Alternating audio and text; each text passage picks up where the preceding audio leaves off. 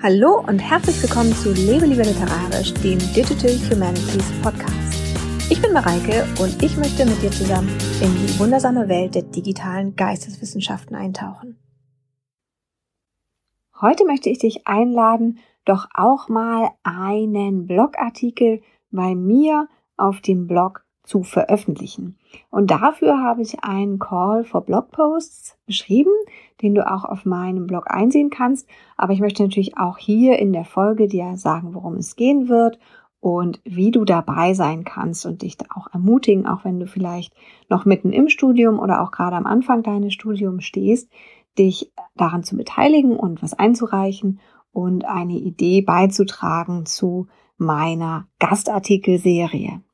Das Thema dieser Gastartikelserie soll sein Colors of the Age, also Colors of Digital Humanities. Und damit meine ich zwei Dinge. Zum einen möchte ich gerne mal zeigen, wie bunt und vielfältig eigentlich dieses Feld an sich ist, also die digitalen Geisteswissenschaften. Du lernst es hier ja immer so aus meiner Perspektive kennen, hast aber wahrscheinlich auch deine eigene Perspektive auf das Feld und die würde ich einfach auch gerne als Ergänzung mal selber kennenlernen und dann eben auch auf meinem Blog und auch hier im Podcast anderen zeigen.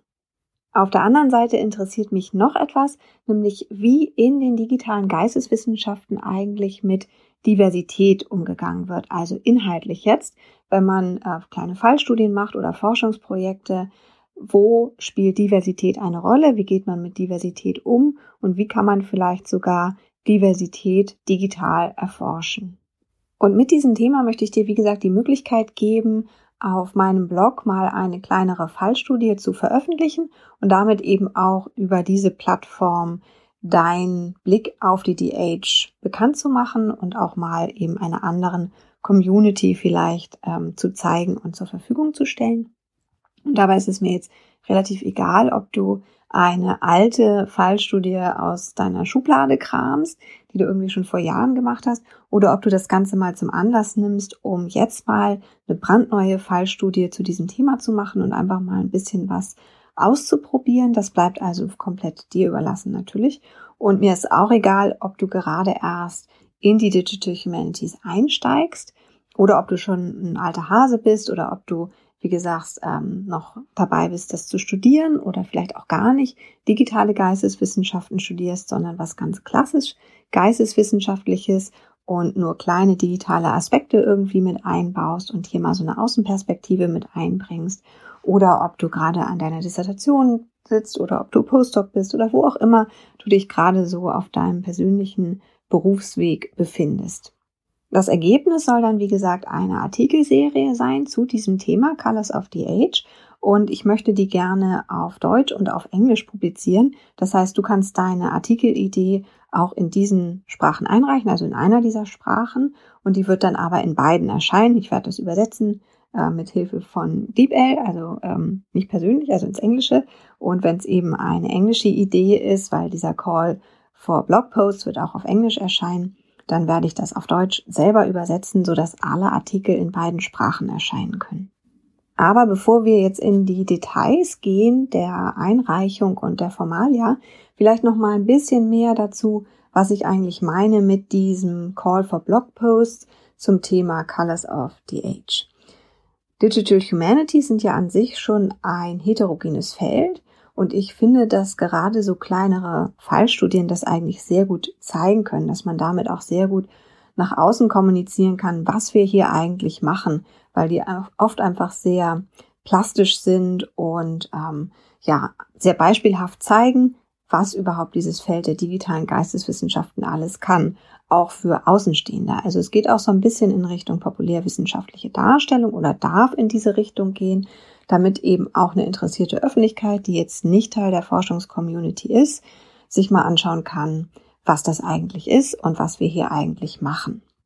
Und nun ist es ja so, dass digitale Geisteswissenschaften von sich aus schon vielfältig sind, weil ja immer auf irgendeine Weise in Projekten interdisziplinär zusammengearbeitet wird. Ob das nun ist, dass ähm, Techniker mit oder Informatiker mit Geisteswissenschaftlern zusammenarbeiten aus einer Disziplin oder ob unterschiedliche geisteswissenschaftliche Disziplinen zusammenkommen. Es ist aber ganz häufig eben, dass mehr als einer schon in einem Projekt arbeitet und dass eben auch unterschiedliche Ansätze einfach immer zusammenkommen. Das ist so die eine Seite. Die andere Seite ist ja aber, dass wir doch recht häufig in den digitalen Geisteswissenschaften auf kanonisiertes Material zurückgreifen, also jetzt so auf der Seite unserer Gegenstände. Also wir nutzen sehr oft kanonisierte Texte oder Bilder oder Musik oder auch so ähm, Filmkorpora, also immer mit so kanonisierten Werken, weil diese eben oft sehr gut zugänglich sind. Und häufig sind sie eben auch gemeinfrei und damit kommen wir eben da leicht ran und sie sind verfügbar. Und ich beschäftige mich ja auch selber mit der Frage, wie man denn nun Diversität einerseits in diese Corpora einbringen kann und auf der anderen Seite eben auch Diversität analysieren kann mit Hilfe von digitalen Methoden. Du weißt vielleicht, wenn du diesen Podcast schon länger hörst, dass ich gerade an einem Projekt sitze, sitze das M-Sternchen W heißt, zusammen mit meiner Kollegin Marie Flü. Und da schauen wir uns ja Gender-Stereotype an. Und da fragen wir uns eben auch, wie können wir das Phänomen der Diversität auf Ebene unserer Forschungsgegenstände aber auch auf Ebene der Textauswahl in unsere Forschung mit einbringen. Und das interessiert mich einfach gerade wahnsinnig. Und deswegen möchte ich eben auch gerne wissen, wie du oder wie ihr in euren Forschungsprojekten damit umgeht. Und daran schließt sich dann eben auch so eine Frage an, wie ist denn eigentlich das Verhältnis zwischen diesen normierenden, kanonisierenden Effekten auf der einen Seite, also dadurch, dass wir diese kanonisierten Texte nutzen, reproduzieren wir ja irgendwie auch diesen Kanon und bestätigen immer wieder und ähm, Effekten der Beobachtung des Besonderen, also dass man irgendwie auch mal was Abweichendes mit reinzieht oder dass man eben mal Phänomene betrachtet, die irgendwie jenseits dieser kanonisierten Textwelt liegen, aber auch jetzt mehr inhaltlicher Art, dass man sich eben anschaut, also jetzt zum Beispiel hier mal wieder mit meinen Gender-Stereotypen, wenn man sich halt die Stereotype anschaut, ist das ja ein Weg, um letztendlich zu der Frage zu kommen, wie werden denn Abweichungen davon dargestellt? Also ich muss ja erstmal wissen, was überhaupt das Normierende ist, also das Stereotyp, um dann zu sehen, okay, und hier wird eben etwas abweichend von diesem Stereotyp dargestellt. Und das ist eben so eine andere Komponente, die mich auch wahnsinnig interessiert, also dieses Verhältnis zwischen dem Normalen, oder dem Normierten und dem anderen, dem Abweichenden, dem Besonderen letztendlich. Und solche und ähnliche Fragen könnten eben auch die Basis einer Fallstudie sein, die du zu diesem Call for Blog Posts einreichen könntest. Aber es kann, können natürlich auch noch ganz andere Fragen sein, die dir zu diesem Thema einfallen. Okay, kommen wir ganz konkret zu den praktischen Aspekten. Wenn du einen Blogpost einreichen möchtest bei mir, dann schicke mir bitte einfach an info at lebelieberliterarisch.de. Lebe lieber literarisch, alles in einem Wort. Bis zum 31. August ein kurzes Abstract. Das können so 300 bis 500 Wörter sein und wie gesagt entweder auf Deutsch oder auf Englisch. Und dann werde ich dich bis zum 15.09., also einen Monat später, benachrichtigen, ob dein Abstract nun Teil dieser Artikelserie Colors of the Age werden wird. Und wenn du dann die Zusage hast, dann würde ich dich bitten, mir den vollen Artikel als Blogpost von ungefähr 1000 bis 2000 Wörtern zuzuschicken und zwar bis zum 31.10. Also das sind so die wichtigen Einreichungsdaten, also einmal der 31.8. für das Abstract, ganz kurz, 300 bis 500 Wörter, dann der 31.10. für den Blogpost, also ungefähr 1000 bis 2000 Wörter, und dann würde ich im Dezember, also am 1.12. anfangen, diese Artikelserie nach und nach zu veröffentlichen. Natürlich würde ich dir dann nochmal genau sagen, an welchem Datum dann dein Artikel bei mir veröffentlicht wird. Und was ich auch noch dazu sagen muss, die Artikel werden von mir Korrektur gelesen, aber es findet jetzt kein weiterer Peer-Review-Prozess statt. Also die Artikel kommen dann mehr oder weniger so, wie du sie verfasst hast, auch auf meinem Blog. Und falls du dich jetzt fragst, was dir das denn bringen kann, wenn du deine Fallstudie auf meinem Blog veröffentlichst, möchte ich dir dazu noch ein bisschen was sagen, um dich zu überzeugen, dass sich das auch für dich lohnen wird und nicht nur für mich. Also, was dein Artikel auf meinem Blog finden kann, ist eine interessierte Leser-Community, so aus dem Herzen der Digital Humanities, also tatsächlich Leser, die aus dem Bereich digitale Geisteswissenschaften kommen, aber eben auch solche, die eher so ein traditionelleres geisteswissenschaftliches Interesse haben, die also eher so an den Gegenständen und nicht so stark an den technischen Methoden interessiert sind. Wenn du bei mir veröffentlichst, dann kannst du all deine Literaturangaben ganz wie gewohnt in den Artikel einbringen.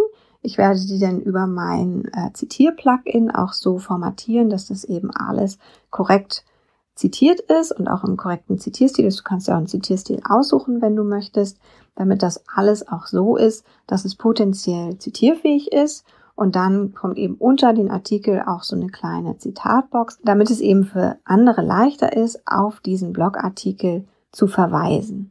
Außerdem bewerbe ich natürlich jeden der Artikel auf meinen Social Media Kanälen, also vor allen Dingen auf Twitter und auf Instagram. Auch auf Pinterest bin ich unterwegs. Da wird also auch dein Artikel verbreitet werden. Und das ist vielleicht für dich das Interessanteste, gerade weil du ja hier über den Podcast auf die Idee aufmerksam wirst. Ich werde auch dazu eine Podcast-Folge einsprechen, beziehungsweise du hättest auch die Möglichkeit, deinen Artikel auch selber als Audiodatei einzusprechen. Die würde ich dann auf meinem Podcast, also hier direkt auch veröffentlichen. Also ich denke, es lohnt sich, wenn du in deinem Blogpost so deine Lieblingsfarbe der Digital Humanities zeigst oder auch eben wie bunt eigentlich die Digital Humanities sind und dass wir eben gemeinsam auch mit den neuesten Mitteln der Wissenschaftskommunikation inklusive Podcast und allem so viele Kolleginnen und Kollegen wie möglich erreichen werden, aber eben auch Studierende aus den Bereichen der Geisteswissenschaften, aber auch aus den Digital Humanities und auch eine interessierte Öffentlichkeit. Also wie gesagt, ich denke, es lohnt sich auf jeden Fall, da zusammenzuarbeiten und ich würde mich wahnsinnig freuen, wenn du deine Blogartikel-Idee bei mir einreichst. Alle Daten, die ich dir jetzt genannt habe, auch noch mal ein bisschen was zu dem Thema, findest du natürlich auch auf meinem Blog lebelieberliterarisch.de. Ich verlinke dir den genauen Artikel auch noch mal unten in den Show Notes. Du kannst auch einfach eingeben lebelieberliterarisch.de slash colors, dann wirst du auch darauf kommen. So, und jetzt bin ich gespannt, nach dieser heute mal etwas anderen, mal etwas kürzeren Folge, auf deine Blogartikelidee und ich freue mich darauf, mit dir zusammen an dieser Artikelserie arbeiten zu können. Damit war es das auch schon für heute. Jetzt nochmal der Hinweis in eigener Sache.